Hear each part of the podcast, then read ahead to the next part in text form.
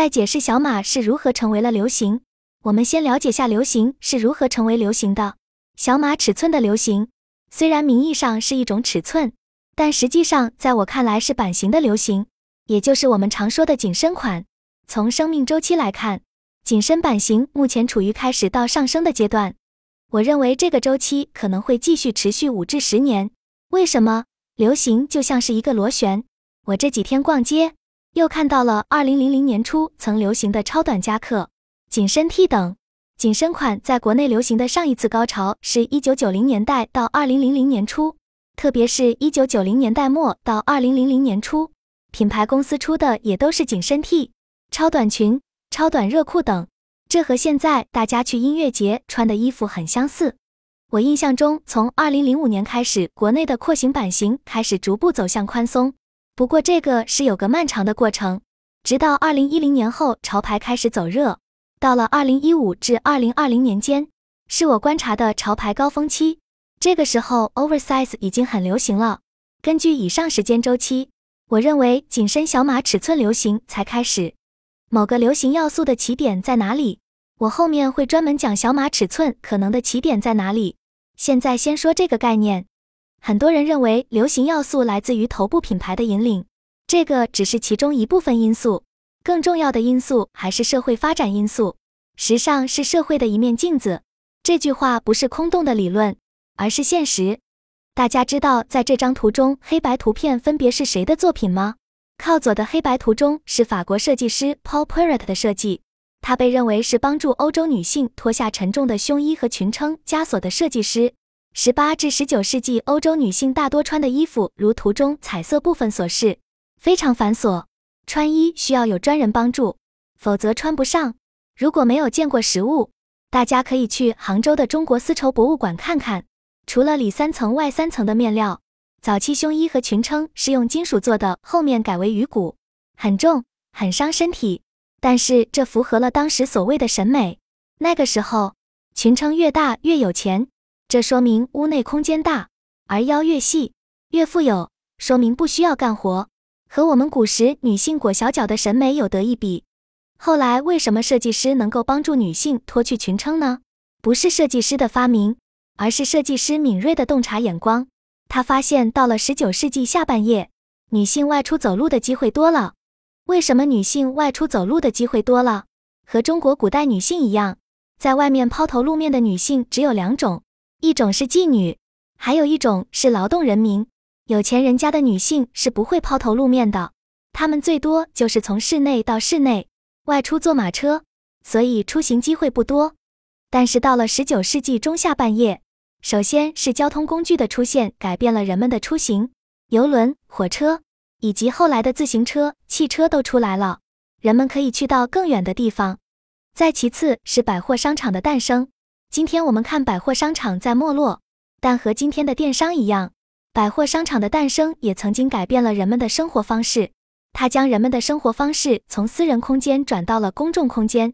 百货商场以前只有一家家小店铺，它很难聚集更多的人，也就形不成公众空间。设计师正是看到这个现象，女性出门行走的机会更多了。他注意到庞大的裙撑已经不足以适应当下的生活方式。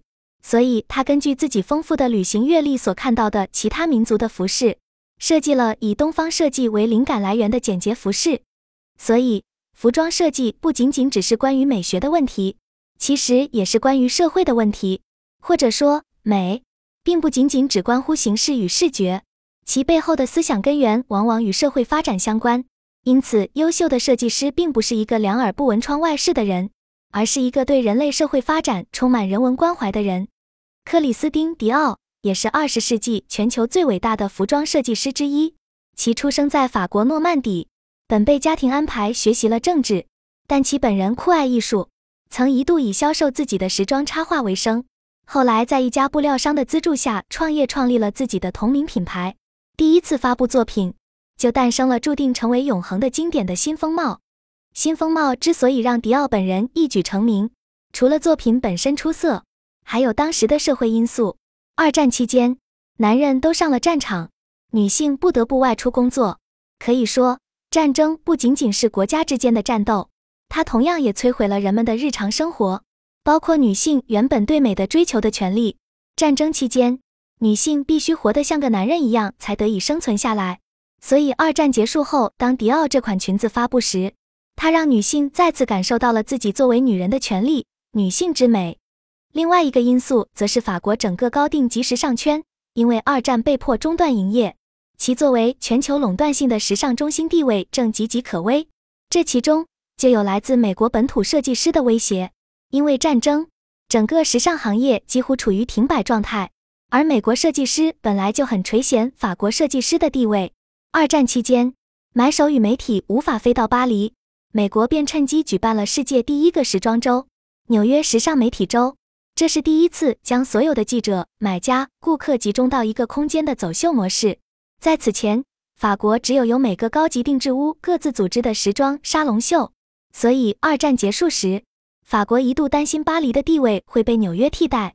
另外一个令当时法国的时尚地位不保的原因，是因为法国时尚给人的印象一直是高级定制，但随着社会的发展，贵族阶层逐步没落，高级定制客户越来越少。因此，当迪奥设计的这一款新风貌在一九四七年上市的时候，法国整个时尚圈的信心又回来了。所以，流行的起点本质上还是社会与人们生活方式的变迁。就好比二十年前进公司都要穿西服，现在很少有人穿西服，是本质上人们追求更加舒适与休闲生活方式的结果。生活方式是起点，但它不是一下子就迅速波及所有人的生活方式。它都是先从一个小圈子开始的，所以流行趋势预测专家视野都很广，会关注很多，特别是艺术、设计和科技领域的先锋内容。他们会到处看博物馆、画廊、展览，关注独立电影人、建筑设计师、艺术家、地下音乐这种小众群体。当更多不同的圈子在做同一件事时，这种要素就会引起他们的注意，然后再结合过去几十到一百年的流行元素来做判断。比如我们的汉服，也是经历了从小众文化扩散到主流人群的过程，但这个过程差不多也花了两三代人，大概二三十年的历史。潮牌差不多诞生于一九六零年代末的美国，二零零零年初进入美国的主流圈层，进入中国差不多二零一零年。图片，图片，图自上而下，这个上指谁呢？以前指贵族，现在指明星、网红之类的人。自下而上。之前说的潮牌就是最典型的案例了。潮牌来自于美国黑人街头文化涂鸦、嘻哈、球鞋文化等，和牛仔裤一样，早期也是底层人民的穿着文化。从一九八零年代才开始进入主流品牌的关注。小结下，简而言之，流行起源于人们生活方式的变迁，从而带来的生活理念的变化。这里其实还有文化思潮的变化因素。通过诸如品牌、明星、网红、媒体的传播与引导，从小众圈子走向大众，所以是人为推动加社会文化变迁的共同结果。这里我们每个人也都是其中的推动者。所以，小码尺寸怎么成为了流行？一、尺寸是如何变精准的？首先，我先科普一个知识点，就是尺寸是如何变精准的。要知道，古代的衣服最早都是袍式的，几乎不需要复杂裁剪技术。就是披挂在人体上，用夹子夹住。欧洲服饰、中式传统裁剪主要是十字形裁剪，也都不复杂。裁剪能做到今天尺寸精准，和量体工具及数学的诞生有关系。现代裁剪技术诞生于欧洲、西班牙和英国，这些得益于精准量体工具之前只能目测或者拿纸张直接拷贝旧衣服的粗糙的裁片，以及高等数学与几何的发明。数学的发明让裁剪师傅得以通过数学推导来推算人体各个部位尺寸，所以今天读服装设计与工程的学生还是会学数学的。大家看现在的电视剧，似乎以前人们的衣服裁剪尺寸就很精准，其实这个差不多也是要到十九世纪才这样的。更早期的衣服都很松垮，尺寸并不合体。二小码尺寸的起点。我个人认为，小码尺寸的起点是一九六零年代英国摇摆伦敦时期。这个理由是因为当时 Mary Quant 做了一款迷你超短裙，这是我知道的第一次女性用最少的面料紧身包裹在身体上的一款设计。迷你超短裙是一款经典设计，这类衣服在一九八零年代美国校园也很流行。我前面说过，中国一九九零至二零零零年初也流行过，只是当时不强调所谓的小码尺寸，而是紧身短 top。但其实廓形与版型本质都是一样的。从社会与文化角度来解释这种现象，就是女性对自己身体的一种美感释放，它代表着青春、热烈，特别适合音乐节之类的场合穿着。三小码尺寸的流行，在我看来，今天它又进入流行通道。只是流行的周而复始而已，毕竟宽松版型已经流行了很久。我觉得女性重新回到凸显自己曲线美的时代，也没什么错误，但完全没有必要焦虑。有一天我们又会回到宽松版型的。如何应对身材焦虑？这里我推荐几个能有效应对身材焦虑的技巧：一、少看时装杂志，多看健康杂志。这个是心理学家做过的实验。为什么同样号召大家所谓的瘦健康杂志是让读者减少压力，而时装杂志会增加焦虑呢？因为时装杂志只呈现了结果瘦但并没有瘦的方法论，或者所谓的方法论就是号召你美容、做医美之类的。虽然偶然也谈健身理念，但并没有健康类媒体那么系统与专业。所以如果你真想瘦，更应该关注健康类媒体，而不是时尚类媒体。二。不要过多比较，比较是人的本性，比较在一定程度上是好的。比如你身边有一个比你更优秀的人，你向 TA 学习对方的优点，也可以让自己更优秀。但从技巧上来说，不要去和超越自己太多的人去比较。假如你现在是六十分水平，你去找个六十五分的人比；等你到了六十五分，你去找个七十分人比，这样循序渐进的比，而不是自己六十分的时候。就找个九十分的人比，那就会给自己焦虑感。三、警惕信息茧房。大家知道何为信息茧房吗？信息茧房背后的原理是现在所谓的算法机制，平台会不断推送给你你曾经看过的内容。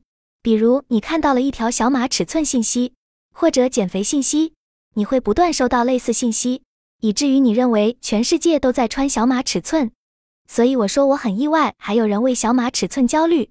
因为我根本没收到过类似的消息推送，所以当你不断收到类似信息的时候，你应该要特意挑些，甚至可以搜索些截然相反的信息，比如大码尺寸、宽松版型，不要让自己被误导。四，想象自己就是身材很棒的美女。我们的行为会影响心理，而我们的心理也会影响我们的行为。美好想象是一种释放焦虑的方式。每天早上起床和晚上睡觉前。想象自己很健康，身材很棒，很美，你会真的变得更美。大家不妨观察下，每天愁眉苦脸的人，其实都会在容貌上留下印记的。经常笑呵呵的人，面容和愁眉苦脸的人是完全不一样的。相由心生，这个不是假话。五，离开让你焦虑的圈子，这点对于年轻人尤为重要。我个人一直这么看的。未成年时，我们成为什么样的人，主要靠家庭和学校。成人后，我们成为什么样的人，主要看我们的社交圈。一定要主动选择自己的朋友圈。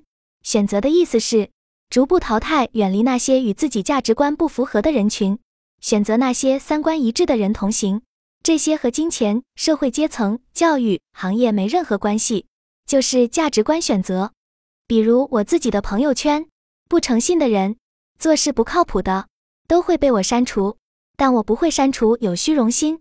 物质化、喜欢攀比的人，因为我知道他们影响不了我。但如果这类人的存在影响了你的生活，因为彼此攀比让你老觉得自己比不过他们，或者觉得自己自卑，那不如离开这样的圈子，去找到更适合自己的圈子。六、接受美是多元化的理念。其实现在时尚圈很推崇多元化的美，事实上美确实是多元化的，而且美不是只有表象。比如网络上很多人觉得脸书创始人小扎的老婆华裔长得不好看，其实美国男性会觉得女人聪明就是一种更难得的美。你们去看超级富豪的老婆，都一样是超级高的智商，单单只有漂亮的面孔是根本无法让这些超级富豪和自己结婚的。再比如热爱运动、有健美的身材，或者性格开朗幽默的女性一样都被认为很美，胖瘦更不是问题了。说实话，有的女生还真是胖点儿才好看，至少不像我们瘦的人容易长皱纹。只要不影响到健康状况就好。七、专注在真正有价值的事情上。人会焦虑某件事，也是因为将过多的精力放在了这件事上。如果这件事是好事，当然值得专注。但是身材这样的事情，说实话，你只要身心健康，胖瘦真不重要。让自己健康，让自己更有智慧，与社会上优秀的人士多交流，就会逐步远离这些原本微不足道的事情。共事的过程中可以学到的管理思维，而不是基层员工的具体工作内容。